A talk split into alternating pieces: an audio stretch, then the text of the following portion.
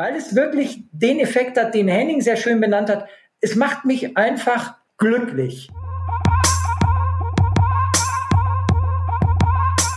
Wir melden uns zurück mit einer neuen Folge vom Runners World Podcast. Das ist die 57. Folge, in die ihr hier reinhört. Was genau könnt ihr euch hier heute anhören?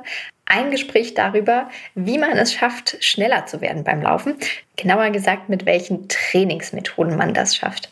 Darüber habe ich mich mit zwei reizenden Kollegen unterhalten, die dazu viele Tipps haben und auch die ein oder andere unterhaltsame Anekdote aus dem eigenen Trainingsalltag.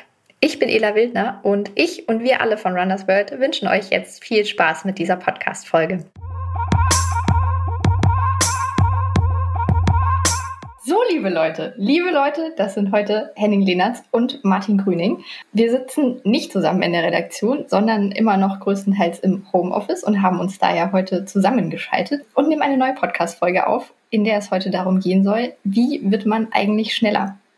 Wie kommen wir darauf? Es passiert gerade ganz viel. Jetzt ist kürzlich erst Konstanze Klosterhalfen neuen 10.000 Meter Rekord gelaufen, deutschen Rekord in Austin bei einem Meeting.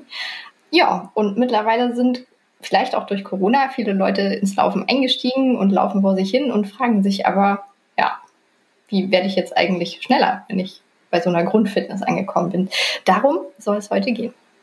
Da habe ich hier gleich äh, zu Beginn was zu erzählen. Und zwar habe ich äh, nicht nur das Rennen von äh, Konstanze Klosterhalfen mir angeschaut, wo, äh, bei dem sie ja in Texas dann den deutschen Rekord lief. 31 Minuten und eine Sekunde über die 10.000 Meter. Lieber Martin, könntest du bitte aufhören, irgendwelche Tasten zu drücken an deinem Rechner?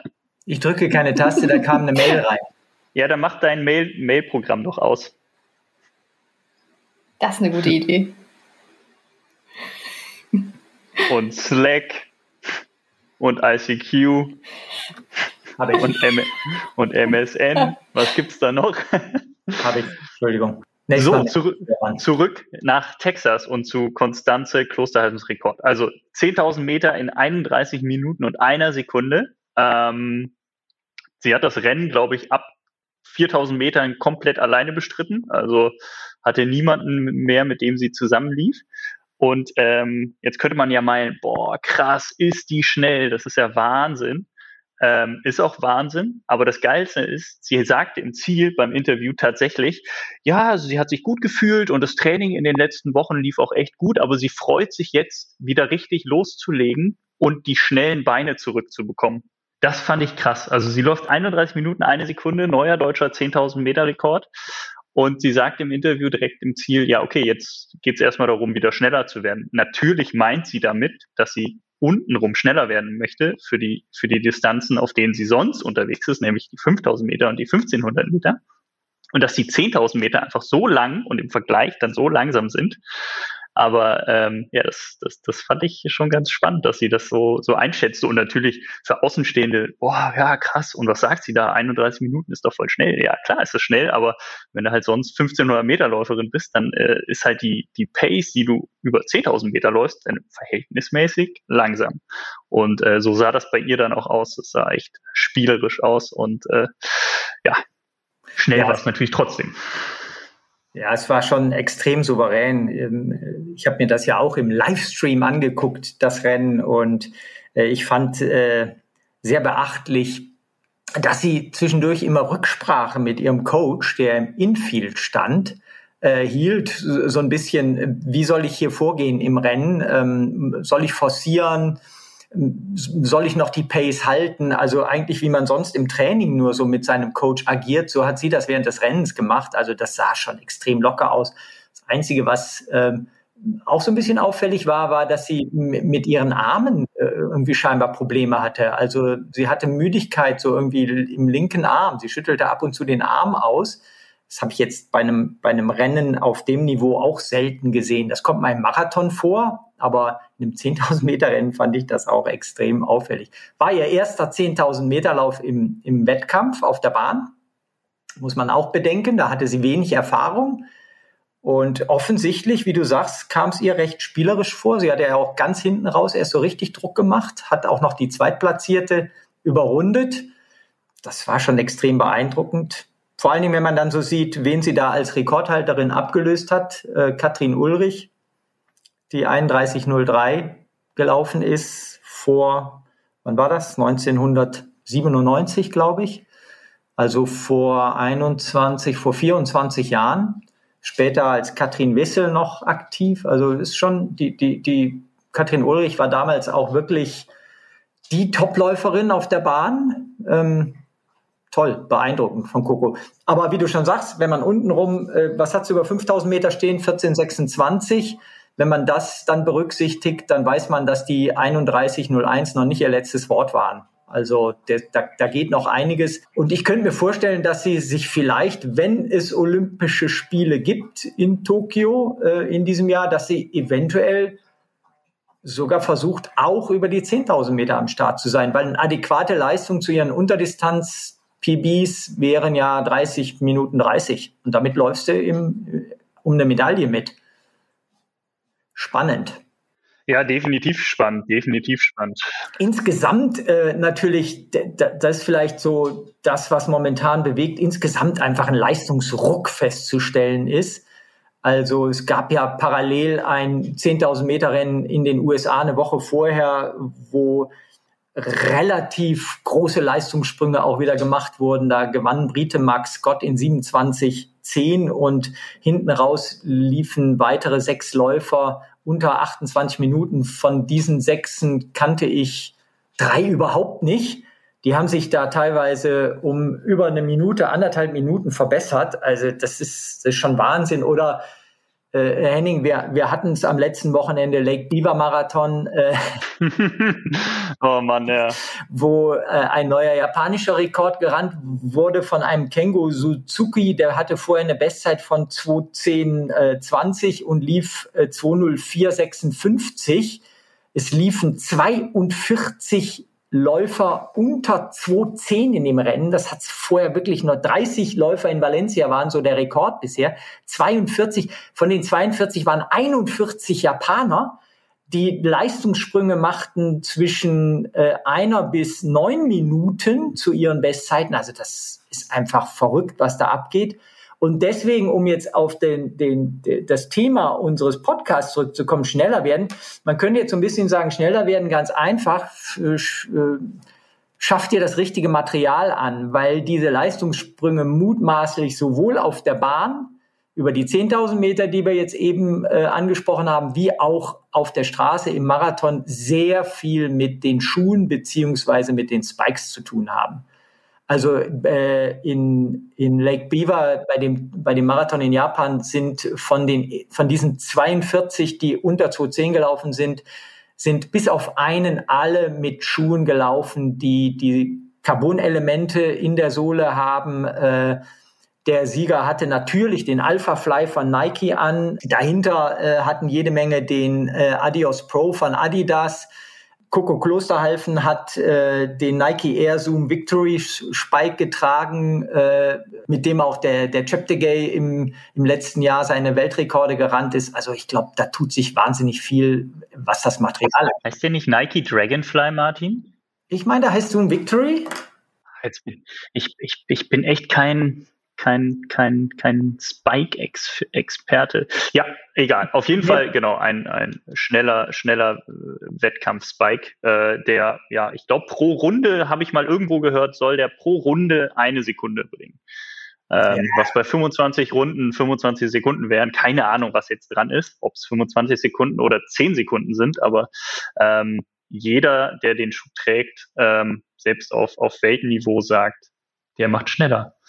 Und äh, das ist jetzt das Gleiche, was eben vor Jahren und bis heute ja auch bei den, bei den Carbon-Schuhen der Fall war. Äh, hält jetzt auf einmal seit letztem Jahr auch auf der Bahn dann so Einzug und jetzt machen die Schuhe auf der Bahn plötzlich auch noch schneller, trotz Regularien, die die World Athletics dann neu eingeführt hat. Ähm, voll, voll krass. Ja, trotzdem äh, ist es natürlich auch ähm, nicht nur das Material, was die äh, Leistung ja, äh, verbessern lässt, sondern es sind natürlich auch tatsächlich entsprechende Trainings. Und da hat sich natürlich auch so ein bisschen was getan. Ähm, ich, insgesamt kann man schon feststellen, dass sich auch die Top-Läuferinnen und Läufer trauen, mehr Intensitäten im Training zu berücksichtigen, speziell jetzt auch äh, im Dauerlaufbereich sehr viel intensiver zu trainieren. Und vielleicht lässt sich daraus auch so ein bisschen Rückschluss für Fitness-Freizeitläufer ziehen. Ähm, wie, wie, bewertest du das, Henning? Äh, dürfen wir uns ähm, trauen, äh, Freizeitläufern ähm, mehr Intervalltrainings zum Beispiel zu empfehlen, bevor wir das vielleicht nochmal definieren, was das überhaupt ist? Also sollen wir auch Freizeitläuferinnen und Läufern empfehlen, öfters intensiver zu laufen, an ihre Grenzen zu gehen? Also, was heißt öfter? Ich glaube, wir empfehlen das ja schon grundsätzlich in unseren Trainingsplänen und auf fast jedem Niveau, ähm, dass man eben intensive Einheiten in sein Training äh, einbauen sollte. Die Frage ist, wird es dann entsprechend umgesetzt? Also ich kenne ganz, ganz viele Läufer, die auch zügigen Marathon laufen, zügigen Halbmarathon laufen, wie auch immer, die aber das Thema wirklich Inter Intervalltraining, Tempotraining, worauf wir dann jetzt gleich auch noch äh, zu sprechen kommen, also die Trainingsformen des Tempotrainings, gar nicht so gerne machen und gar nicht so oft machen und unregelmäßig machen. Also ich glaube damit, äh, es wäre bei den allermeisten schon viel damit getan, wenn sie es überhaupt machen würden. Und wenn sie es machen, dann auch wirklich richtig machen und intensiv machen. Ich glaube nicht, dass die Schlussfolgerung jetzt sein sollte, zu sagen, ersetzt noch einen weiteren Dauerlauf äh, in eurem Trainingsplan pro Woche durch ein Intervalltraining, sondern macht lieber das, was in eurem Trainingsplan steht, macht lieber das äh, Tempotraining vernünftig und intensiv, so dass ihr da auch den entsprechenden Reiz habt und ähm, jetzt gar nicht was den Umfang angeht, davon mehr prozentual als Tempotraining zusammenfassen. Also das wäre, glaube ich, nicht der richtige Weg. Also so ein bisschen Qualität über Quantität. Ja, aber let letztlich ist, glaube ich, bei den, bei den, bei, bei vielen Läufern das Problem, dass die Qualität, die sie machen, also dass sie zu wenig Qualität machen oder die Qualität, die sie dann machen, nicht qualitativ genug ist. Also dass sie dann beim Intervalltraining doch nicht an ihre Grenzen gehen, dass sie ähm, vielleicht zu langsam laufen, dass sie ähm, die Pausen zu lang gestalten, wie, wie auch immer. Es gibt ja viele Bestandteile, die man bei so einem Tempo-Training falsch und richtig machen kann. Und ähm, wenn ich mit Leuten zusammenlaufe oder die bei ihrem Tempotraining begleite, die jetzt noch nicht so viel Erfahrung haben, dann merkt man ganz schnell, ach guck mal, die sind null an ihrem Limit. Also die laufen vielleicht schneller als sonst und strengen sich auch an, aber die sind nicht so am Limit, wie ich beim Intervalltraining am Limit bin. Und ähm, ganz sicher, die Profis schaffen da auch noch mal viel, viel mehr an äh, äh, oder die geraten noch mal viel mehr an ihr Limit.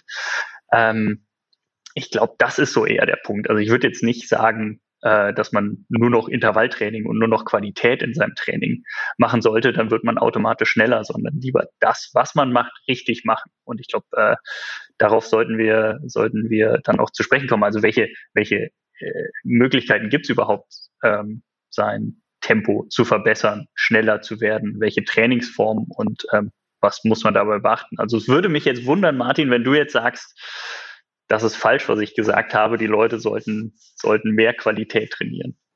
Ich hatte gehofft, dass du jetzt da so in die Richtung galoppierst und ich dich dann vorführen könnte und sagen könnte, nee, nee, nee, nee, nee, das nee, geht doch nicht. Ich, mir, mir ist immer wichtig, ganz am Anfang zu sagen, äh, schneller werden ist grundsätzlich ja auch eine Herausforderung, der sich gar nicht jeder stellen möchte.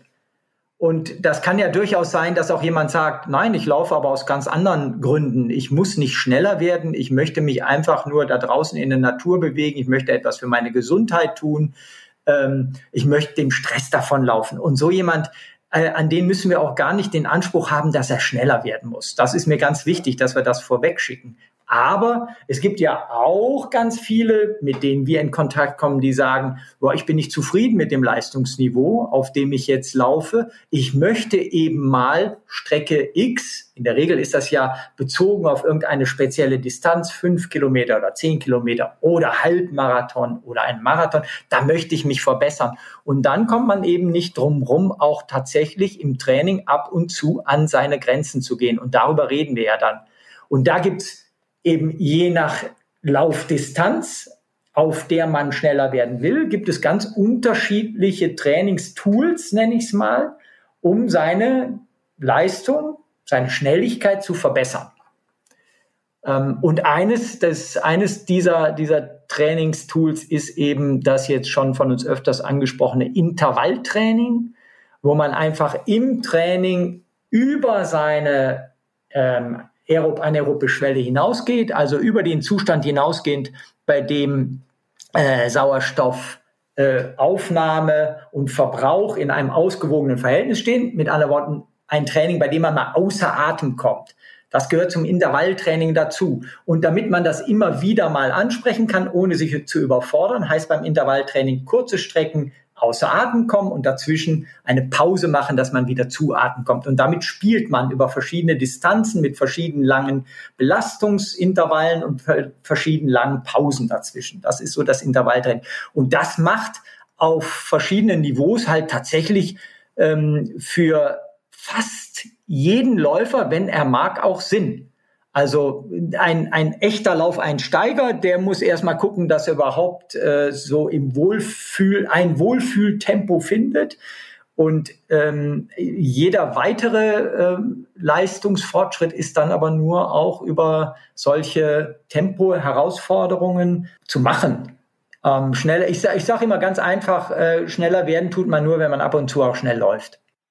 Und du sagst aber auch, äh, wer schnell laufen will, muss viel lang und langsam laufen. Äh, das ist ja auch was, was viele Leute im Kopf haben. Also es gibt ja so dieses, was du gerade sagst, wer schnell laufen will, muss schnell laufen und aber auch die andere Redewendung, die genau das Gegenteil behauptet. Ähm, ich glaube, das äh, kann man eigentlich ja so nicht stehen lassen. Also es ist nicht, es ist nicht, es ist nicht entweder oder, ist witzig, äh, ihr seht das nicht, also ihr, liebe Podcast-Zuhörerinnen, Zuhörer, äh, wir können uns hier bei der Aufnahme sehen und Martin hat gerade die Arme nach oben gestreckt, äh, weil er, glaube ich, äh, mir zustimmen möchte und findet, dass ich auf dem richtigen Weg bin, seine Trainingsphilosophie nach außen zu tragen.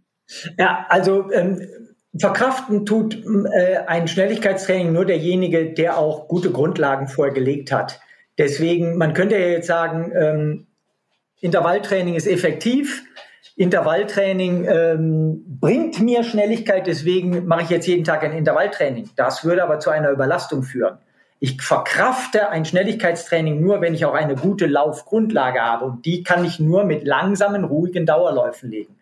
Und deswegen muss der Großteil des Trainings, man sagt also mindestens 50 Prozent des Trainingsumfangs, sollten ruhige, lockere Dauerläufe sein und nur 20 Prozent machen dann etwa Tempotraining aus. Weitere 20 Prozent sind dann noch Alternativtrainingsformen gewidmet, also Stabilisationstraining, Krafttraining, Stretching und so weiter. Also das, das muss eine, eine die, die Grundlage legt man in den, in den Dauerläufen. Das tun übrigens auch die Weltklasseläufer. Und die Schnelligkeit, die ähm, holt man sich dann wie du es auch schon zu Eingang des Podcasts gesagt hast, die holt man sich in einzelnen Intervalltrainingseinheiten. Ja, aber äh, äh wenn wir von Intervalltraining sprechen, also da hat man ja so den Klassiker im Kopf, die 1000 Meter Intervalle. Also ich kenne ganz viele Leute, die machen fünfmal 1000 Meter jede Woche. So, das ist so deren, deren Lieblingsintervalleinheit. Die kennen nichts anderes. Ähm, Intervalltraining ist aber ja viel, viel mehr. Also man kann ja deutlich kürzere Intervalle machen. Man kann 100er machen, man kann 200er machen, äh, man kann auch äh, 5000 Meter Intervalle oder 5 Kilometer Intervalle dann ja wahrscheinlich eher machen. Ähm, und die haben ja einen ganz unterschiedlichen Trainings, Trainingsreiz.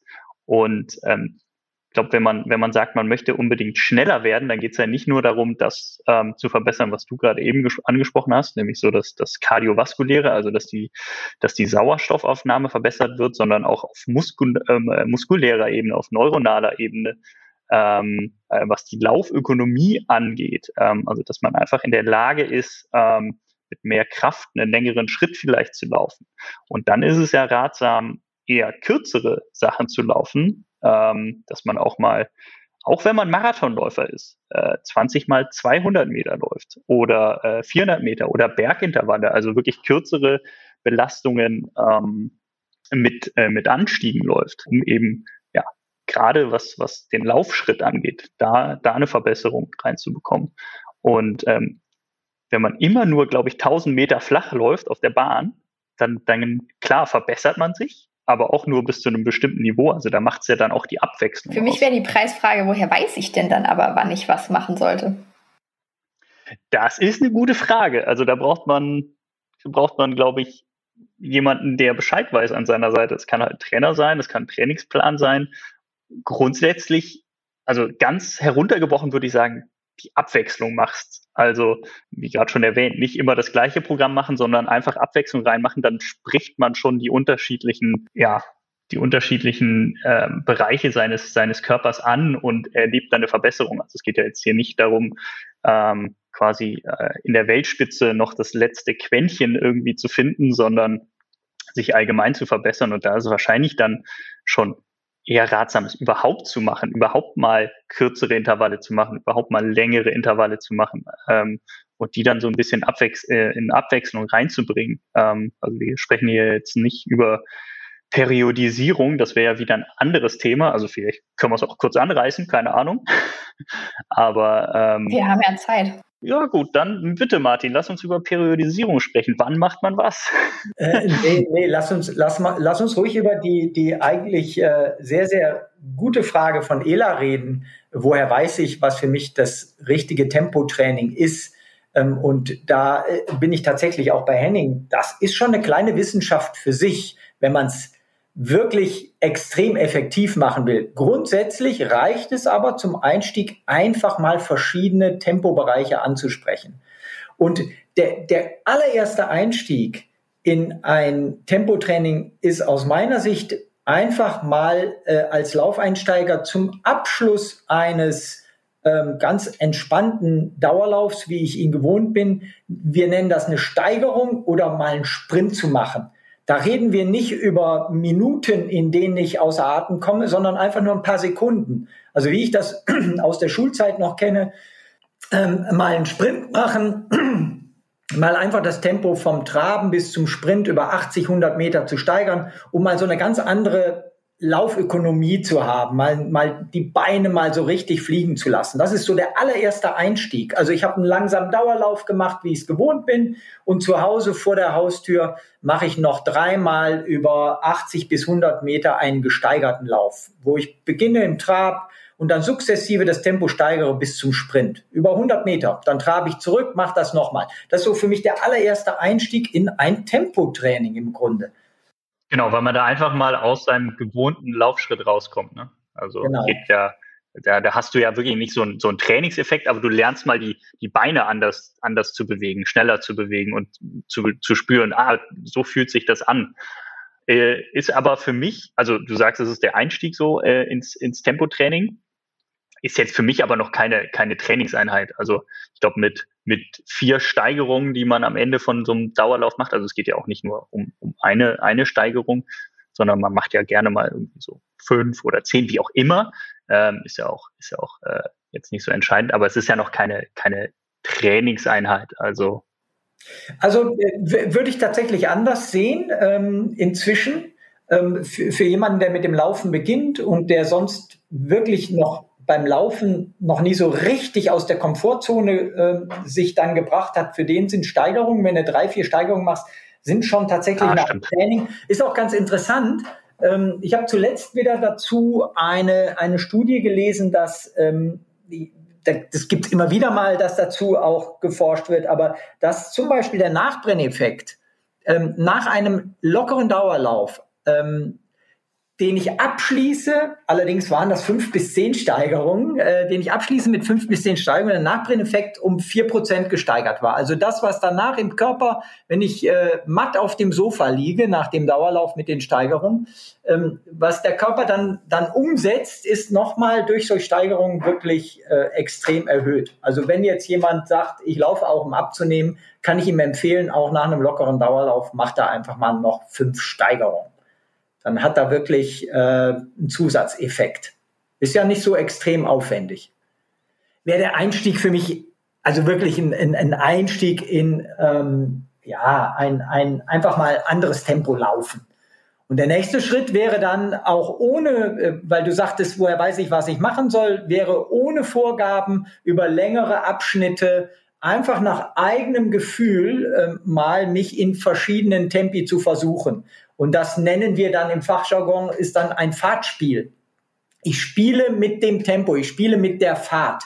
Also ich, ich, ich gehe auf meine normale Laufstrecke und sage, da bis zur nächsten Bank äh, laufe ich mal in einem Tempo, was mich nahezu außer Atem bringt. Und danach trabe ich ein Stück. Und dann sage ich, bis zur Birke mache ich einen Vollsprint. Und danach stehe ich erstmal und trab wieder an und sage, die Passage auf dem Damm, von der ich weiß, dass sie etwa sonst immer acht Minuten dauert, die versuche ich mal in sieben Minuten zu laufen. Einfach so spielen mit verschiedenen Tempi. Natürlich muss man zwischen den belastenden Tempoabschnitten auch wieder zu Atem kommen. Das nennt man dann Fahrtspiel. Einfach drauf los mit verschiedenen Tempi spielen. Das wäre so der Next Step nach kurzen Sprints und Steigerungen. Next Step in das, das ist dann auch schon eine Art von Intervalltraining. Und dann geht es, geht es los mit einem richtig dezidierten Intervalltraining, wo ich ähm, festgelegte Abschnitte äh, in festgelegten Tempi mit Trabpausen genau absolvieren kann. Da gibt's übrigens auf unserer Webseite runnersworld.de ähm, gibt es jede Menge Beispiele, auch äh, speziell für die verschiedenen Laufdistanzen ausgeklügelte Intervalltrainings. Will ich mich über fünf Kilometer verbessern, dieses oder jenes äh, Intervalltraining, zehn Kilometer, gibt's ganz viele Beispiele. Ja, wir haben da also ja ein richtiges Intervalltrainings-Tool, äh, also ein Intervalltrainingsrechner, mit dem man das äh, wirklich für sich äh, recht individuell ähm, ausrechnen kann. Ähm, das das finde ich äh, tatsächlich sehr sinnvoll. Da schaue ich auch häufiger mal mal rein und überprüfe quasi, ob das, was ich so äh, mir vorgenommen habe, äh, an, an Zeiten über bestimmte eben Belastungen dann auch passt. Das äh, ist ein sehr gutes Tool und das, das äh, passt wirklich mit dem, was man dann am Ende auch im, im, im Wettkampf äh, laufen kann. Ähm, und zur aktuellen Form passt das hervorragend. Also das kann man ja. da sehr, sehr gut mit berechnen. Genau, ähm, aber da ist ja trotzdem, trotzdem die Frage, ähm, also wenn quasi der erste Schritt sind für dich die Steigerung, dann kommt das, das Fahrtspiel. Da muss man aber ja auch erstmal lernen, wirklich und das auch wollen, an seine, seine Grenzen zu gehen ähm, und vielleicht darüber hinaus, dass man dann eben nach einer, nach einem bestimmten Abschnitt dann wirklich mal da stehen oder gehen muss, weil man nach Luft japsen muss. Ähm, also ich glaube, wenn man, wenn man wirklich sich verbessern möchte auf der Ebene, wenn man vernünftiges Tempotraining machen möchte, dann muss man wissen, dass es ja, wehtut, dass man außer Atem kommt, dass die Beine, dass die Muskeln schreien, dass die Lunge brennt. Also das ist ja jetzt kein, ja, ich sag mal, kein Komforttraining, ähm, kein Wohlfühltraining.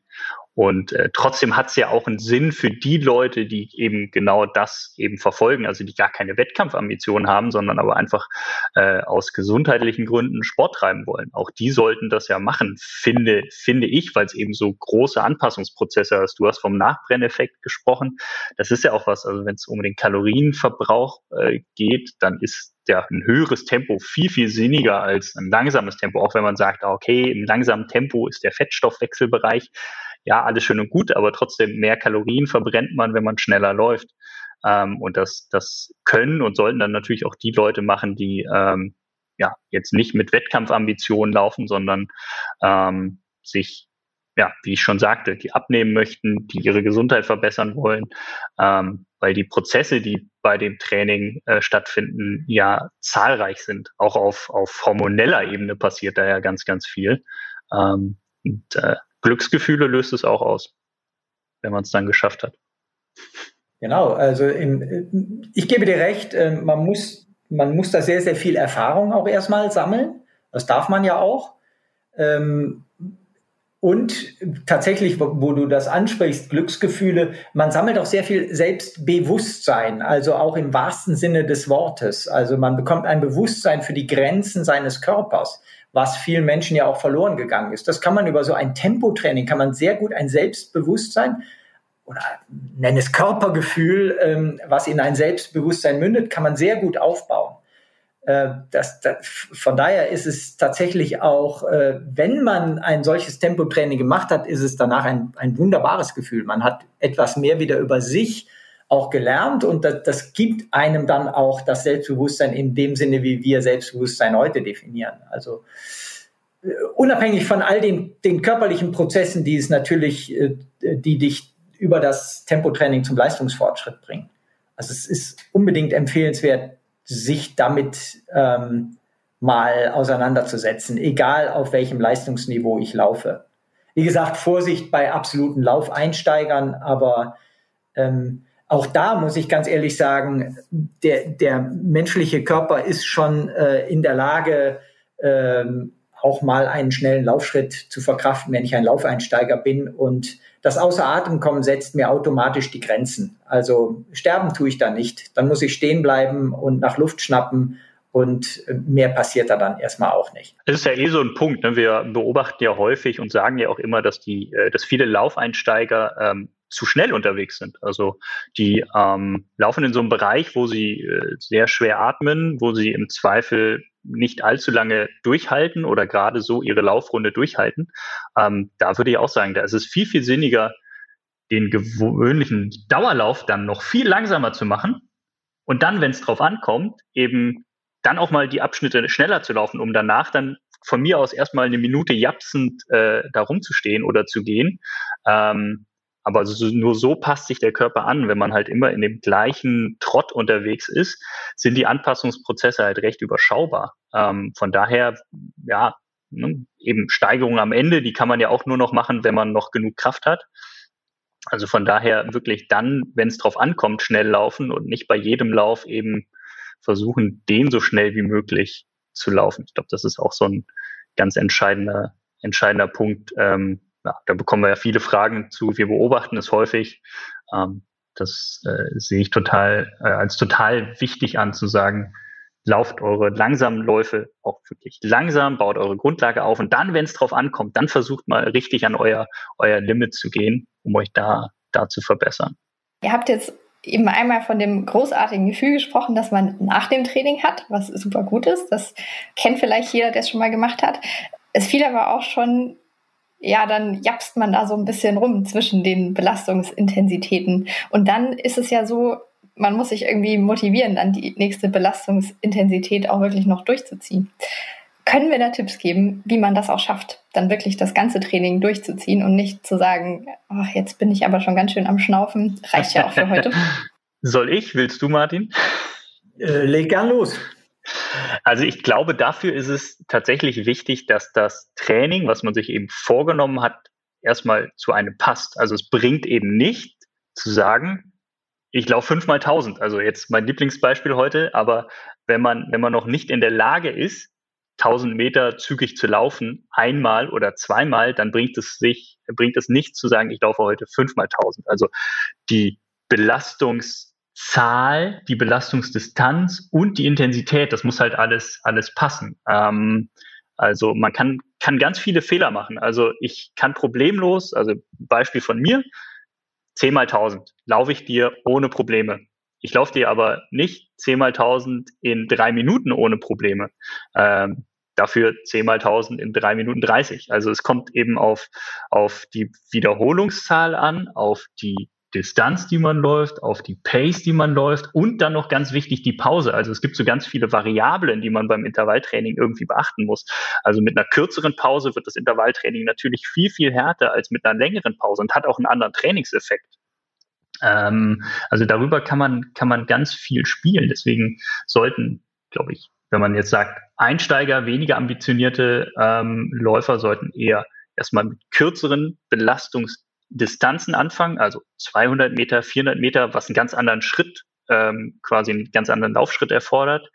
Dann aber mit eher längeren Pausen und nicht allzu vielen Wiederholungszahlen. Das kann man ja auch dann ein bisschen gucken. Also da kann man ja auch sagen, okay, ich nehme mir heute mal vor, zwischen fünf und zehn mal 400 Meter zu laufen. Und dazwischen mache ich drei Minuten Pause, sage ich mal, oder zwei Minuten. Und wenn man dann merkt, ey, das, das kann ich problemlos, dann kann man entweder entscheiden, okay, vielleicht laufe ich beim nächsten Mal dann nicht 400 Meter, sondern 600 Meter.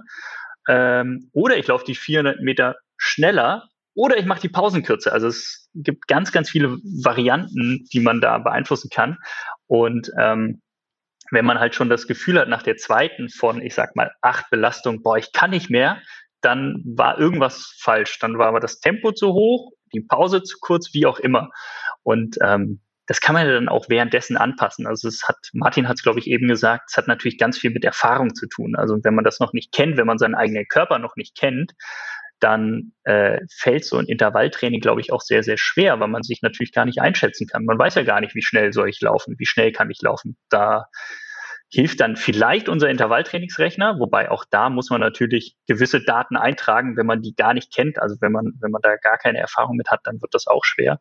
Deswegen vielleicht erstmal rantasten. Dann geht man vielleicht mal auf die Bahn und läuft einfach mal 400 Meter. Und wenn man merkt, okay, das war zu schnell, dann läuft man die nächsten 400 Meter vielleicht einen Ticken langsamer und tastet sich, tastet sich dann da so ran. Ähm, das Schlimmste ist, glaube ich, generell beim Laufen, wenn man es als Einsteiger, wenn man sich halt übernimmt. Also wenn man halt so läuft, dass man gar keinen Spaß hat. Also ähm, wenn man halt einfach merkt, boah, ich bin unfit, alles fällt mir schwer, dann wird man es auch nicht nochmal machen.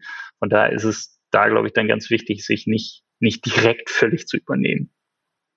Ja, und äh, tatsächlich äh, hinzufügend, ähm, wenn man äh, ein, sich auf eine spezielle Laufdistanz mit dem Intervalltraining vorbereitet, ist mal so ganz pauschal das Wettkampftempo, was man dort anstrebt, äh, sollte man beim Intervalltraining nur bedingt unterscheiden. Also im Intervalltraining muss man nicht schneller laufen als später im Wettkampf. Bei Topläuferinnen und Topläufern, dazu zähle ich dann auch schon die Range Henning, sieht das etwas anders aus. Aber so als Fitness-Freizeitläufer, wenn ich fünf Kilometer in 25 Minuten schaffen will, dann reicht es, wenn ich ein fünf Minuten pro Kilometer Tempo auch im Intervalltraining anspreche. Ganz pauschal. Das ist ein so ein, so ein, so ein Leitidee, sage ich mal. Das zweite ist, wenn ich Wiederholungen plane, also dein jetzt oft äh, kolportiertes Beispiel, fünfmal 1000 Meter, dann muss ich in der Lage sein, den ersten 1000 Meter Abschnitt genauso schnell laufen zu können wie den fünften. Mit diesem Gefühl muss ich durch dieses Intervalltraining gehen. Also wenn ich schon beim zweiten merke, oh, boah, also einen dritten kriege ich gerade noch so hin und das Körpergefühl hat jeder, das kann jeder eigentlich während der Belastung spüren, dann muss ich langsamer laufen. Es muss der Anspruch da sein, die geplanten Wiederholungen muss ich in einem gleich schnellen Tempo absolvieren können. Das ist auch so ein, so, ein, so ein, guter Gradmesser. Und dann kann ich spielen, wenn ich merke, ich überzocke jedes Mal in der Belastung mit dem Tempo, dann muss ich eben die Pausen dazwischen etwas verlängern. Dann brauche ich einfach mehr Pause als die Pause, die ich vielleicht ursprünglich zu Beginn des Trainings mal geplant hatte. Dann muss ich mir eine längere Pause gönnen. Also das, das sind vielleicht so, so Dinge, äh, mit denen ich dann auch äh, spielen kann. Äh, grundsätzlich ist es natürlich auch so, je länger die Wettkampfdistanz, desto länger werden die äh, Intervalltrainings und die Belastungsabschnitte im Intervalltraining. Also wenn ich mich auf einen 800 Meter oder 1000 Meter Lauf volle Pulle vorbereite, dann, dann mache ich 200, 400 Meter Läufe ganz schnell wiederholt. Wenn ich mich auf einen 10.000 Meter Lauf vorbereite, dann können es auch bis zu 2000 Meter im Wettkampftempo sein, die ich dann vier oder fünf Mal laufe mit einer Pause von 400 bis 800 Metern dazwischen. Also es hat dann natürlich auch mit der, mit der Laufdistanz zu tun. Du, du hast es gerade gesagt, je länger die Zieldistanz, die Wettkampfdistanz ist, die man verfolgt, desto länger sollten die Intervalle im Intervalltraining sein, äh, die Belastungen im Intervalltraining sein. Die Intervalle sind ja offiziell die Pause. Ähm, dennoch finde ich, sollte man auch als Marathonläufer ähm, auch mal kürzere Intervalle laufen, auch mal kürzere Belastungen laufen. Ähm, aus, aus verschiedenen Gründen. Und sei es einfach schon nur die, die Laufökonomie, der Laufschritt. Das hatte ich schon ein paar Mal gesagt, dass der ein anderer ist. Was ich nämlich häufig beobachte, ist, dass eben Läufer ganz häufig ein und dasselbe Intervalltraining immer wieder holen. Und ja, da kommt es dann eben zu Anpassungsprozessen bis auf einem, zu einem bestimmten Bereich und dann geht es nicht mehr weiter. Ähm, da sollte man dann eben auch mal auch mal mit kürzeren Distanzen spielen und sich nicht nicht denken, ah, was was was bringen mir 200 oder 400 Meter äh, Belastung, wenn ich ein wenn ich ein ein äh, wenn ich einen Marathon laufen möchte. Also das das ist ähm, definitiv so ein so ein Punkt und ähm, andersrum ist es natürlich auch so, dass man als Läufer, der, sage ich mal, nur zehn Kilometer läuft, auch davon profitieren kann, mal ein bisschen längere Intervalle zu laufen, weil die ja dann nah, nah am Tempo-Dauerlaufbereich sind. Ne? Ähm, so kann man sich das dann auch, auch ähm, irgendwie so ein bisschen anders einteilen. Das ist eh noch so ein Punkt. Würdest du sagen, Tempo-Dauerläufe sind Tempotraining? Eindeutig, ja, würde ich auch zum äh, eindeutig zum Tempotraining dazu äh, zählen, ja. Also äh, vielleicht müssen wir dann auch nochmal definieren, was ein Tempodauerlauf überhaupt ist. Das ist äh, ähm, ein, das ist eben kein Intervalltraining, sondern da wird bewusst ein Dauerlauf in einem gleichmäßig hohen Lauftempo ähm, gestaltet, äh, sollte so an der aerob anaeroben Schwelle sein. Das heißt, so in dem Bereich, wo sich Sauerstoffaufnahme und Sauerstoffbedarf die Waage halten. Ähm, das ist bei Leistungsläufern dann auch tatsächlich deren Marathon-Renntempo. Und da wir ja immer so Dauerläufer auch im Bereich der äh, oder äh, bezogen auf die maximale Herzfrequenz definieren, das sind dann 85 bis 88 Prozent der maximalen Herzfrequenz. Das ist Dau Tempo-Dauerlauf. Ähm, ist für mich auf jeden Fall ein Tempotraining, ähm, hat jetzt aber wirklich gar nichts mit Intervalltraining zu tun, weil es wirklich um ein nee, genau, es ist was ganz anderes. Aber, aber es ist natürlich auch wichtig, wenn man eben schneller werden möchte über eine gewisse Distanz, dass man dieses Tempo dann auch über eine gewisse Distanz eben eben läuft. Also ich meine, wir haben, haben darüber privat schon viel gesprochen, ähm, dass man eben Tempodauerläufe oder Tempowechselläufe ähm, wie, wie man das gestaltet und was da irgendwie, irgendwie sinniger ist. Ähm, da, das, da kann man ja auch wieder ganz viele Fragen stellen. Was, was ist besser? Wie soll man das angehen? Äh, wie eben vorhin beim Intervalltraining, was Pausen, was Belastungsdistanz angeht, was Intensität angeht. Ähm, was ist da so ein, so, so ein Richtwert? Also läuft man immer nur fünf Kilometer oder äh, wie, wie, wie verbessert man sich da? Ähm, ja, ja, tatsächlich ist ja ähm, der Tempodauerlauf wird vornehmlich eingesetzt in der Wettkampfvorbereitung von Halbmarathon- oder Marathonläufen. Und äh, das soll natürlich auch dazu dienen, den Körper ähm, an dieses Tempo zu gewöhnen. Deswegen bin ich ein Verfechter des klassischen Tempodauerlaufs und zwar aus einer Mar in einer Marathon- oder Halbmarathon-Vorbereitung ähm, ist das äh, natürlich auch eine Herausforderung, dann dieses Tempo, was man am Tag X über 21 oder 42 Kilometer laufen will, äh, über eine möglichst lange Strecke ähm, schon im Training laufen zu können. Ich, ich bin ein Gegner davon, diese Tempowechselläufe zu machen, wo man immer wieder mal das Tempo anspricht, weil das macht er ja später im Wettkampf auch nicht. Da wechselt man ja auch nicht zwischen ruhigeren Passagen und schnelleren Passagen ab, sondern ist man gefordert, dieses Tempo in einem durchzulaufen. Und ähm, je näher. Ich habe mir vorgenommen, meinen nächsten Marathon als Tempowechsellauf zu gestalten.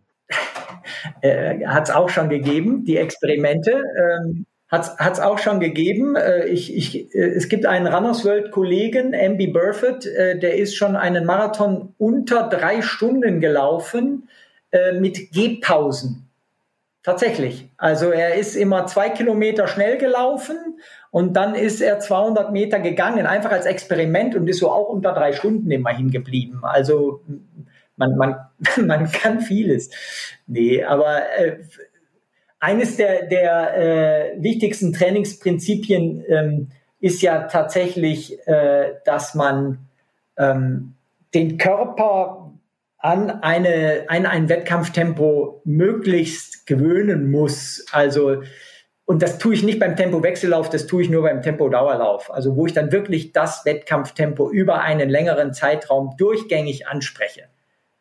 Die Herausforderung ist, dass ich das aus dem Training raus, wo ich vorher ja auch ganz viele Vor Vorbelastungen schon hatte in, in einer Trainingswoche, dass das sehr, sehr schwer fällt. Äh, von daher ist dann der Tempo-Wechsellauf so die Brücke für mich, der Einstieg in den richtigen Tempo-Dauerlauf. Ja, kommt drauf an, wie man ihn gestaltet. Also da sind wir ein bisschen unterschiedliche Ansicht äh, und diskutieren da ja gerne drüber. Ich finde Tempowechselläufe äh, hervorragend und mich bringen sie deutlich, deutlich weiter als Tempo, Tempo-Dauerläufe, aber das äh, mag ja auch individuell verschieden sein. Das ist generell, generell etwas Lauftraining oder Training äh, funktioniert bei, bei jedem dann doch ein bisschen individuell anders. Ähm, deswegen gibt es ja auch unterschiedliche Trainings, Trainingskonzepte. Aber ähm, wichtig ist, wenn man sich eben verbessern möchte, das hatten wir jetzt auch schon ein paar Mal, ähm, dass man ab und an mal intensiv trainiert. Und da gibt es dann eben die verschiedenen Trainingsformen, die wir jetzt angesprochen haben. Ähm, was ist eigentlich deine, deine liebste Trainingseinheit, wenn es darum geht, Tempotraining zu machen? Also wenn du sagst, okay, du bist jetzt keine Ahnung, oder von früher, denk mal an früher, was war so deine, deine Trainingseinheit, wo du am meisten Bock drauf hattest und warum? 10 mal 400 Meter mit 200 Meter Trabpause. 10 mal 400? 10 mal 400 äh, mit 200 Meter Trabpause. Das ist ein anspruchsvolles Training, aber nicht zu zeitaufwendig. Und die, sage ich mal, die Herausforderung bei den 400 Tonnen ist überschaubar. Also man kommt absolut an seine Schmerzgrenze, aber nicht allzu lange. Und es ist äh, absolut effektiv. Also es ist vereint sowohl, äh, sage ich mal, die, dies, was du die ganze Zeit auch ansprichst, dass man eine ganz andere Laufökonomie hat, einen ganz anderen Laufstil, wie natürlich auch die, die anaeroben Herausforderungen. Also es, es bringt alles so ziemlich auf den Punkt. Was mich da aber früher am meisten gekitzelt hat, ist, äh, dass es einfach auch schnell vorbeiging. der, der, Schmerz jeweils nicht äh, zu lang anhielt. Also 10 mal 1000. Na gut, dafür war er größer. Nee, dafür war er größer, aber äh, ja, habe hab ich gerne gemacht. Mache ich übrigens auch heute so als Formbringer weiterhin noch gerne, natürlich auf einem ganz, ganz anderen Niveau. Aber äh, ist extrem effektiv und wie gesagt, ist überschaubar. Also 10 mal 1000 Meter dann im 10 Kilometer Renntempo sind schon dann was ganz anderes und kostet halt auch tatsächlich extrem viel mehr Zeit. Aber 10 mal 400 Meter so in besten Zeiten in 62 und die 400er und dazwischen 200 Meter getrappt, das war dann so die Killereinheit. Aber das hast du auch noch als Marathonläufer dann gemacht und nicht nur zu Bahnzeit. Ja, aber dann konnte ich sie nicht, dann konnte ich sie so aus. Haben wir durchaus, wie du es eben auch gesagt hast, um einfach auch mal andere ähm, ja, andere Muskelfasern anzusprechen, haben wir das durchaus auch mal ab und zu in ein Marathontraining eingestreut, aber dann war natürlich die Laufökonomie so ein bisschen durch das durch die vielen Laufkilometer versaut und dann konnte ich die nicht in 62 laufen, die 400er, sondern eher in 65 oder 66. Ähm, aber das, das haben wir durchaus, sage ich mal, in der zwölfwöchigen Marathonvorbereitung zweimal irgendwann mal eingestreut auch. Und dann 200 Meter Trabpause, meinst du? Ja, hm. Ja. Das klingt gar nicht so verrückt. Nee, das war auch immer so meine Reise, meine Reiseintervalleinheit. Also wenn ich unterwegs war irgendwo und es musste aber stand ein Intervalltraining an, dann habe ich 10 mal 400 gemacht. Und wenn es rund um den Flughafen war oder sonst wo, das, das ist machbar.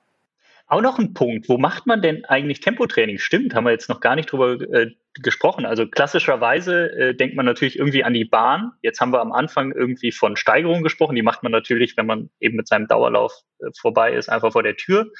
Ähm, Tempotraining klassisch als, als Tempoläufe auf der, auf der Bahn. Fahrtspiele kann man natürlich auch überall machen, gerne irgendwie auch im profilierten Gelände. Jetzt haben ja die, viele Bahnen derzeit zu. Also ich bin selbst davon betroffen. Ich war jetzt in den letzten, im letzten Jahr, glaube ich, einmal auf der Bahn. ähm, nee, zweimal. Wo, wo kann man denn Tempoläufe machen? Einfach so draußen ohne Uhr, äh, mit Uhr? Genau, heutzutage ist ja, geben ja die, die GPS-Uhren die Möglichkeit, überall äh, Strecken zu vermessen und äh, die Pace angezeigt zu bekommen. Das macht einen unabhängig von der Laufbahn. Trotzdem finden wir alle, glaube ich, die Laufbahn hat nochmal so ein zusätzliches Moment. Äh, das ist wenn man da hinkommt, fühlt man sich direkt besonders äh, sportiv und motiviert. Außerdem erleichtert sie auch einiges. Sie ist tatsächlich exakter vermessen, als es jede GPS-Uhr anzeigen kann. Das sind 400 Meter, so eine Runde. Ähm, macht einem so ein bisschen die, die Strukturierung des, des Tempos und der, der Belastungen etwas leichter. Aber man, man kann das überall machen. Ich würde natürlich darauf achten, dass die Strecke flach ist ähm, dass der Boden ähm, in der Regel äh, keine, keine, wie nennt man das, keine Unebenheiten hat, dass äh, ich mag es auch nicht auf äh, Split oder, oder kleinen Steinchen zu laufen. Das, das hat meistens so einen Effekt, dass man da so ein bisschen wegrutscht. Also auf, auf diese Dinge sollte man schon achten. Äh, aber man kann natürlich auch im, auf dem Parkweg kann man genauso effektiv Tempoläufe machen wie auf der Laufbahn. Also unbedingt. Ich würde sogar präferieren, wenn ich mich auf einen äh, Straßenwettkampf vorbereite, Tempoläufe auf der Straße dann auch zu machen, auf Asphalt. Das simuliert dann natürlich auch die Wettkampfherausforderungen, was die muskulären Ansprüche so äh, betrifft. Du, du hast gerade gesagt, die Strecke sollte flach sein. Jetzt gibt es ja noch, ich, oder haben wir schon drüber gesprochen? Ich glaube nicht, noch Hügelläufe, Bergsprints. Ja. ja. Ähm, sind, sind natürlich auch ein sehr, sehr probates Mittel, ähm, um, um schneller zu werden. Und äh, ja, von den einen geliebt, von den anderen gehasst. Ähm, merke ich gerade so in meinem Umfeld beziehungsweise in den sozialen Medien bekommt man das ganz viel mit. So in der, in der Saisonphase, in der wir uns in den letzten Monaten befunden haben, haben ganz, ganz viele Leute Bergsprints gemacht, Hügelläufe, also eben Intervalltraining, sage ich jetzt mal, eben am Anstieg, im Anstieg, ähm, bergauf gelaufen, bergab getrabt. Ähm, wieso macht das dann schneller und wieso macht man das gerade so in der Phase, in der Saisonvorbereitung, sage ich jetzt mal? Also, du bist ja derjenige, der die Hügel, Hügelläufe präferiert. Äh, äh ja, aber äh, du, du hast ja, ich meine, du hast ja deutlich mehr, deutlich mehr Trainings- und Lauferfahrung. Und äh, ist jetzt die Frage, habt ihr das früher auch gemacht? Oder war, war das so ein, ist das so ein Ding, was erst jetzt kommt? Ich weiß, es ist natürlich Quatsch, es, äh, es gibt schon ja. Jahrzehnte. Ähm, aber, aber warum ist das, warum, warum, warum, warum ist das so effektiv und warum, warum machen die Leute das aber oft nur in bestimmten Phasen der Saisonvorbereitung? Na, Oder weil, in der Saisonvorbereitung vielmehr. Also am Hügel kannst du natürlich, äh, das ist der Nach, also der, der Vorteil ist, dass es ein sehr viel allumfassenderes äh, Training ist. Du baust dabei ja auch Kraft noch zusätzlich auf, du hast Variabilität im Schritt. Ähm, Du, ähm, es ist auch orthopädisch nicht so belastend wie im Flachen zu laufen, das Bergaufsprinten. Das sind so die Vorteile. Die Nachteile sind, du kannst das spezifisch geforderte Tempo, was du eben zum wiederholten Male am Tag X dann abrufen musst, am Hügel nicht ähm, entsprechend äh, umsetzen, ansprechen. Von daher ist es in der direkten Wettkampfvorbereitung eher zu vernachlässigen und in der Grundlagenaufbauphase zu bevorzugen. Also weil es sehr viel allumfassendere positive ähm, leistungsfördernde Effekte hat. Aber in der direkten Vorbereitung würde ich es dann tatsächlich rauslassen. Aber Hügelsprints äh, gehören zu der Geschichte des systematischen Mittel- und Langstreckentrainings schon immer dazu. Also unbedingt in der, in der Vorbereitung auf das dann, auf die dann spezifische Trainingsperiode äh, war das schon immer, schon in den 1930er, 1940er Jahren war das gesetzt, war das Programm hat man schon immer gemacht. Ach so, zu deiner Zeit schon dann damals. Danke. Ela, kannst du den Typen komplett rausschneiden aus diesem Podcast? Nein, aber äh, tatsächlich, äh, ich selbst habe es in meiner Vorbereitung total vernachlässigt, weil ich äh, habe äh, zu meinen ambitioniertesten Laufzeiten in der niederrheinischen Tiefebene trainiert. Ähm, außer aufgeschütteten Müllkippen äh, gab es und gibt es äh, in, in meiner Heimat äh, am Niederrhein gibt es keine Berge. Also wir haben tatsächlich kaum was am Berg oder am Hügel gemacht. So gut wie gar nicht. Hätten wir, hätten wir durchaus machen sollen, denke ich. Ja, klar, muss natürlich die, die, die äh, Umgebung, die man hat, die man zum Training zur Verfügung hat, muss natürlich irgendwie passen. Ähm, und ich glaube, deswegen nutzen auch viele Trainingsgruppen das mehr als, als andere. Ähm, aber ich habe es jetzt echt in den letzten Wochen beobachtet. Das war, das war echt krass. Also ich habe gefühlt hat jeder, dem ich bei Instagram folge und der Läufer ist, Bergsprints gemacht. Und das weiß gar nicht, ob das jetzt so ein Trend war des, des Winters oder ob das in den Jahren davor auch schon so, so dominant war. Also irgendwie ist es mir als aufgefallen. Vielleicht auch, weil ich selber gemacht habe, aber ja. Ich glaube, es hat auch viel damit zu tun, dass Bahn, Laufbahnen geschlossen waren, zum Beispiel. Stimmt, natürlich, ja, klar. Das ist ein Moment. Und ähm, äh, bei den Bergsprints ähm, ist man natürlich äh, nicht bemessen in äh, seiner Ausbelastung. Das macht es für manchen Athleten deswegen leichter. Also auf, beim, beim klassischen Intervalltraining, was ein, ein, ein Leistungsathlet sonst macht, äh, ist ja, sind ja genaue Zwischenzeiten und Belastungszeiten gefordert. Und die können durchaus auch stressen. Und am Berg fällt das ja komplett weg. Also da läuft man ja fast nur nach Gefühl. Klar, irgendwann hat man Erfahrungswerte, wie lange ich jetzt an dem Berg für welchen Abschnitt äh, in der Vorwoche gebraucht habe. Aber grundsätzlich ist das nicht so bemessen wie das klassische Intervalltraining und das macht es dann psychologisch so ein bisschen einfacher.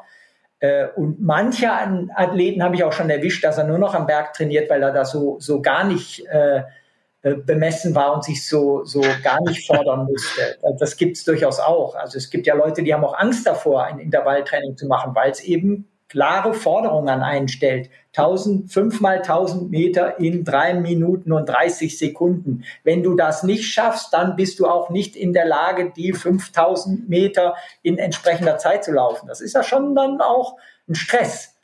Ähm, mhm. Egal wie lange man dabei ist, äh, das kann man ja auch sagen. Wenn man äh, vorhat, am Abend äh, im Training schnell zu laufen, ist man schon so ein bisschen auch angespannt und sagt, oh, werde ich das auch schaffen? Das gehört so auch dazu. Das ist ja auch so ein bisschen der Kitzel. Kenne ich gar nicht. Ich bin immer völlig entspannt. Ah, das stimmt überhaupt nicht. Aber es ist auch noch ein guter Punkt, den du da ansprichst. Also es gibt ja auch noch das genaue Gegenteil von ich schaffe es nicht, sondern ich schaffe das, was ich mir vorgenommen habe, total locker und laufe es deswegen schneller. Ist es das Ziel beim Intervalltraining, immer so schnell wie möglich zu laufen? Ja, eher nicht. Also ich kenne es so, dass man sagt, wenn man fünfmal tausend läuft, komisches Beispiel, wo kommt das auf einmal her? Dann geht es jetzt nicht darum, die tausend Meter so schnell wie möglich zu laufen, sondern wenn man eine Vorgabe hat und die zu einem passt und das Erfahrungswerte, sei es vom Trainer, wie auch immer, dann ist es nicht sinnig, jetzt wirklich jeden Abschnitt versuchen, so schnell wie möglich zu laufen. Selbst wenn man es über die fünf Wiederholungen schafft, weil man dann im Zweifel einen anderen, anderen Trainingseffekt hat oder kaputt ist für das Training, was dann noch folgt in den kommenden Tagen. Oder ist das beim Intervalltraining so immer alles? Auf gar keinen Fall. Äh, es gibt natürlich durchaus das Phänomen, dass man merkt, man ist komplett unterfordert. Dann muss man natürlich oder dann sollte man auch die, die Belastungstempi entsprechend anpassen. Aber grundsätzlich setzt man sich ja in den Belastungen des Intervalltrainings Zeiten, die sich orientieren an einer Wettkampfzeit und von daher machen sie unbedingt Sinn. Und ähm, wenn ich sie permanent unterschreite und ein Intervalltraining äh, schließlich eine Belastungsform annimmt wie ein Wettkampf, dann passiert genau das, was du gesagt hast. Dann schaffe ich das vielleicht an dem Tag, aber am nächsten Tag schaffe ich das dann sinnvolle Training nicht mehr, weil ich völlig überlastet bin. Ich kann mich sehr gut erinnern ähm, an ein Training, dem ich zu Dieter Baumanns besten Zeiten in den 1990er Jahren beiwohnte in dem Jahr, bevor er Olympiasieger wurde über 5000 Meter. Er wurde trainiert von seiner Ehefrau Isabel. Und Dieter hatte ein gutes Jahr. Wie gesagt, es gipfelte ja in den Olympiasieg. Und äh, im Intervalltraining sollte er meines Erachtens sechs mal 1000 in zwei Minuten 35 bis 38 machen. Fünf, sechs mal 1000, zwei Minuten 35 bis 38 mit 400 Meter Trabpause. Den ersten lief er in 231 oder 232 und seine Frau brach das Training ab nach dem ersten Lauf und sagte, okay, das war's, heute machen wir nicht mehr weiter. Und Dieter war erzürnt, ich fühle mich doch so gut, aber sie hatte recht. dass sie wusste, das artet jetzt in ein Training aus, was übermäßig belastet und wir können danach die Nachfolgeeinheiten, die genau durchgeplant waren, werden wir nicht mehr machen können. Außerdem reichte ihr vermutlich zu sehen, dass der einfach in einer Bombenform war. Von daher machte es Sinn, gar nicht mehr da jetzt wild noch an der Schraube zu drehen. Aber macht, es ist gar nicht gut, wenn ein Coach auch an, am, am äh, Rande der Bahn steht und äh, hat vorher seinen Athleten Vorgaben gegeben und die unterbieten die permanent und er lobt die permanent. Das ist nicht richtig. Er müsste sie eigentlich maßregeln und sagen, nein, ihr lauft gerade zu schnell. Dann macht man besser noch am Schluss eine Belastung mehr, als dass man alle Belastungen viel zu schnell läuft. 2,31.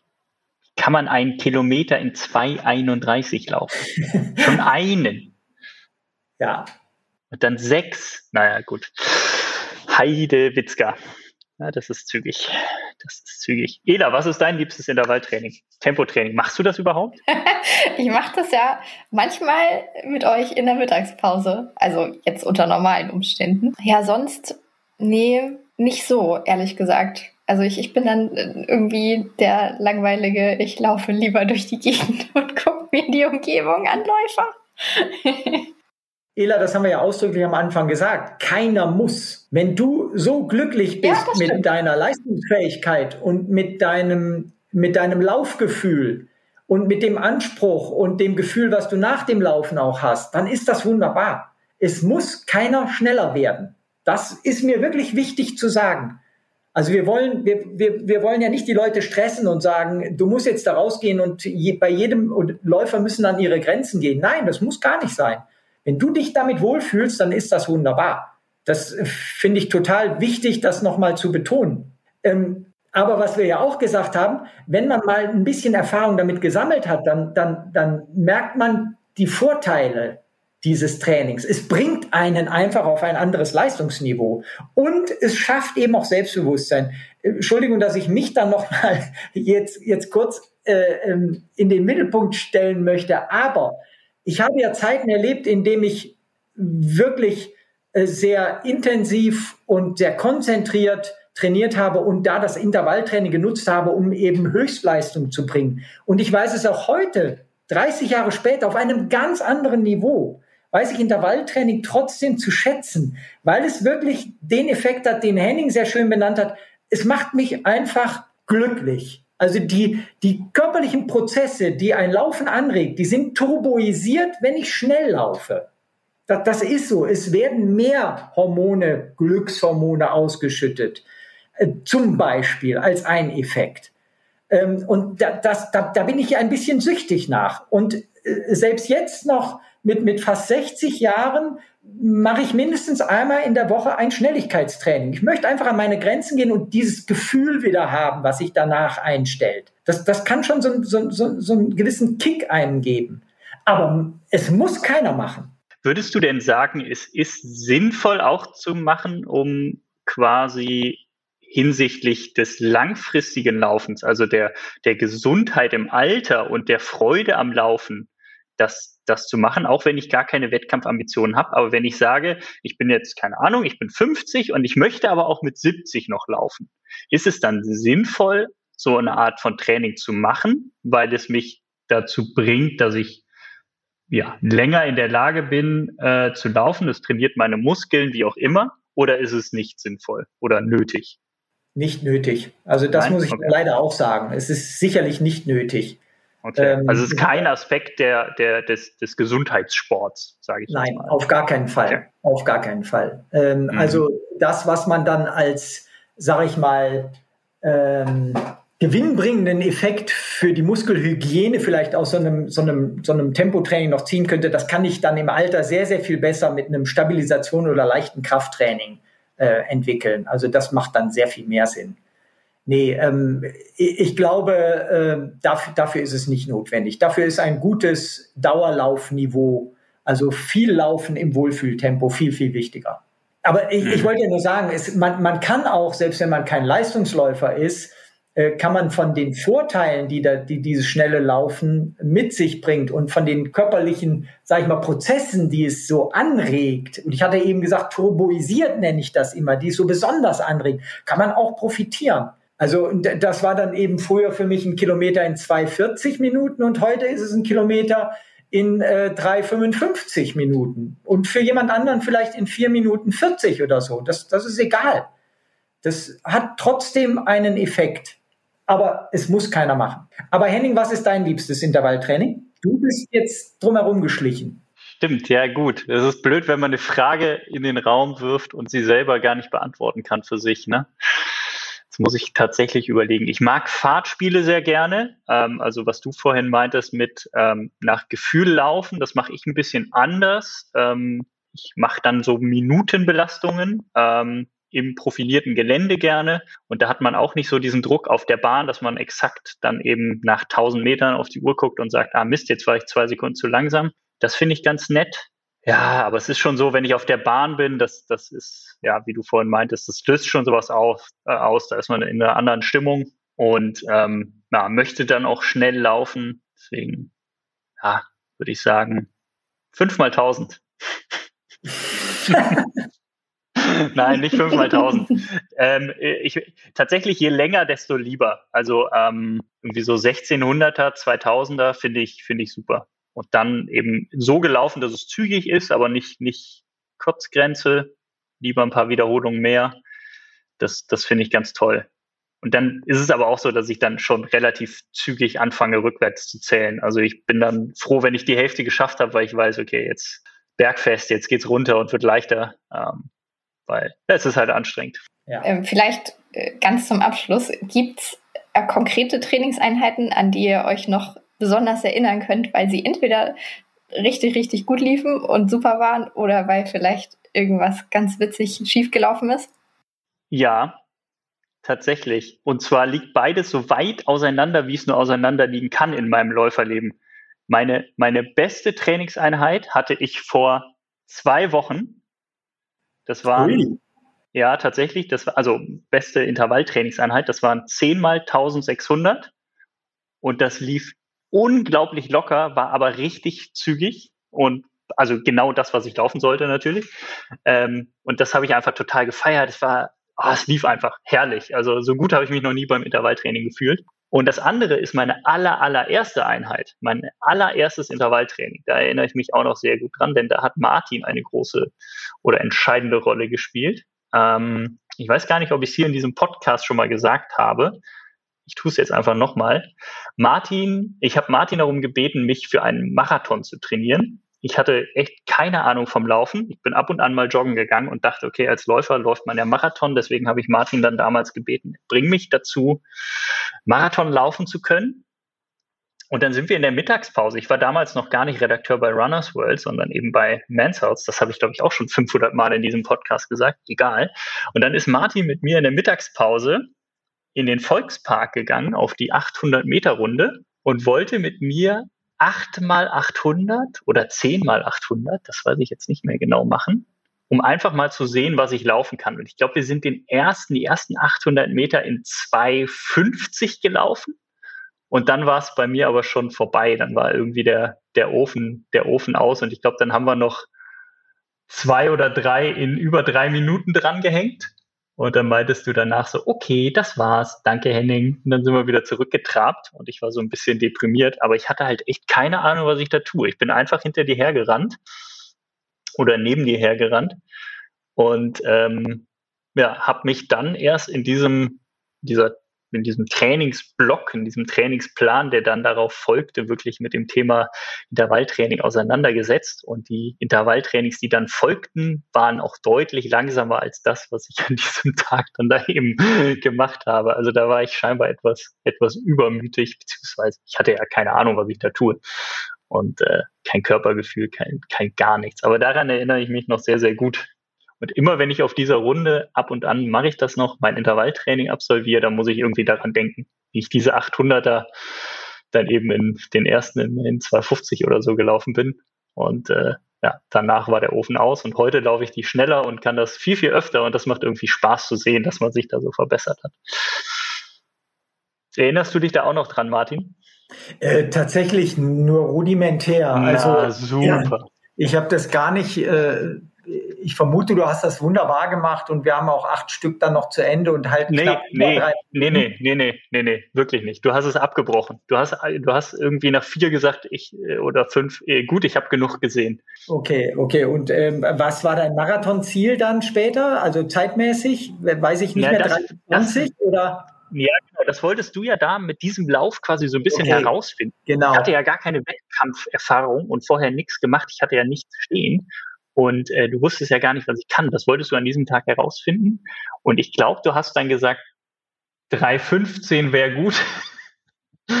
Und was ich dann gelaufen bin, möchte ich jetzt hier nicht sagen, aber ja. es war nicht bei 15. Ja, äh, ist so ein bisschen die Erfahrung, äh, darüber hatten wir, glaube ich, auch schon mal gesprochen. Äh, ich weiß, 10 mal 800 Meter in Zeit X entsprechen dann die 800 Meter Zeiten, also wenn da jetzt drei Minuten rausgekommen werden, der, der Marathonzeit in Stunden, dann hättest du auch Marathon in etwa drei Stunden laufen können. Ist so ein bisschen, also dahinter steht viel, viel mehr, möchte ich jetzt gar nicht so genau definieren, aber da wollte ich dann einfach sehen, was kannst du in, äh, für eine Zeit über 10 mal 800 im Durchschnitt laufen. Gut, dann mussten wir scheinbar das Experiment ja. schon vorher abbrechen. ja, wir sind definitiv keine 10 gelaufen. Nicht mal, nicht mal annähernd. Sind es nicht. Aber du bist ja das beste Beispiel, wie man mit einem ausgewogenen Training, wo Intervalltraining immer dazugehört hat, ähm, wie man da sich wahnsinnig verbessern kann. Also das zeigt das ja. Die 1600, äh, die du jetzt gemacht hast, wie schnell bist du da die 800 durchgegangen? Äh, ich bin die 1600 in 330er Tempo gelaufen. Also, was ist denn das dann? Dann geht was 240? 240, ja. ja. Ah ja, siehst du. Knapp über 240, genau. 240 ja, und, und 240 hintereinander weg und das Ganze dann zehnmal. Also ja, das ist ein genau. komplett anderes Niveau innerhalb von wie vielen Jahren? Fünf Jahren. Nee, 2013 war das mein erster ja, Marathon. Also ist jetzt auch schon echt ein bisschen her. Ja. Und jetzt fällt ihm ein, das ist doch gar nicht so gut, diese Verbesserung in acht Jahren. Du müsstest eigentlich viel schneller laufen jetzt. Streng dich mal mehr an.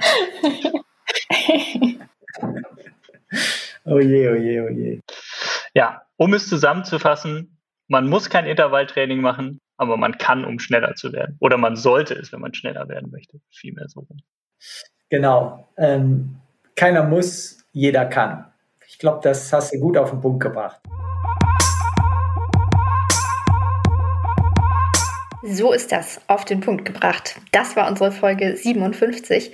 Wir hoffen, dass ihr auch den ein oder anderen Tipp mitnehmen konntet. Schreibt uns doch gerne mal, wie ihr das mit dem Tempotraining haltet. Oder ob ihr das überhaupt macht. Oder vielleicht bisher tatsächlich eher beim langsamen Dauerlauf geblieben seid. Falls ihr die Tipps in dieser Podcast-Folge gerne weitergeben möchtet, dann empfehlt unseren Podcast natürlich auch gerne weiter an eure Lauffreunde. Und wenn ihr keine neue Folge dieses Podcasts verpassen wollt, dann folgt uns gerne überall da, wo es Podcasts gibt. In diesem Sinne, bis dahin, bis zur nächsten Folge. Macht's gut, tschüss und viel Spaß beim Laufen. Egal wie schnell.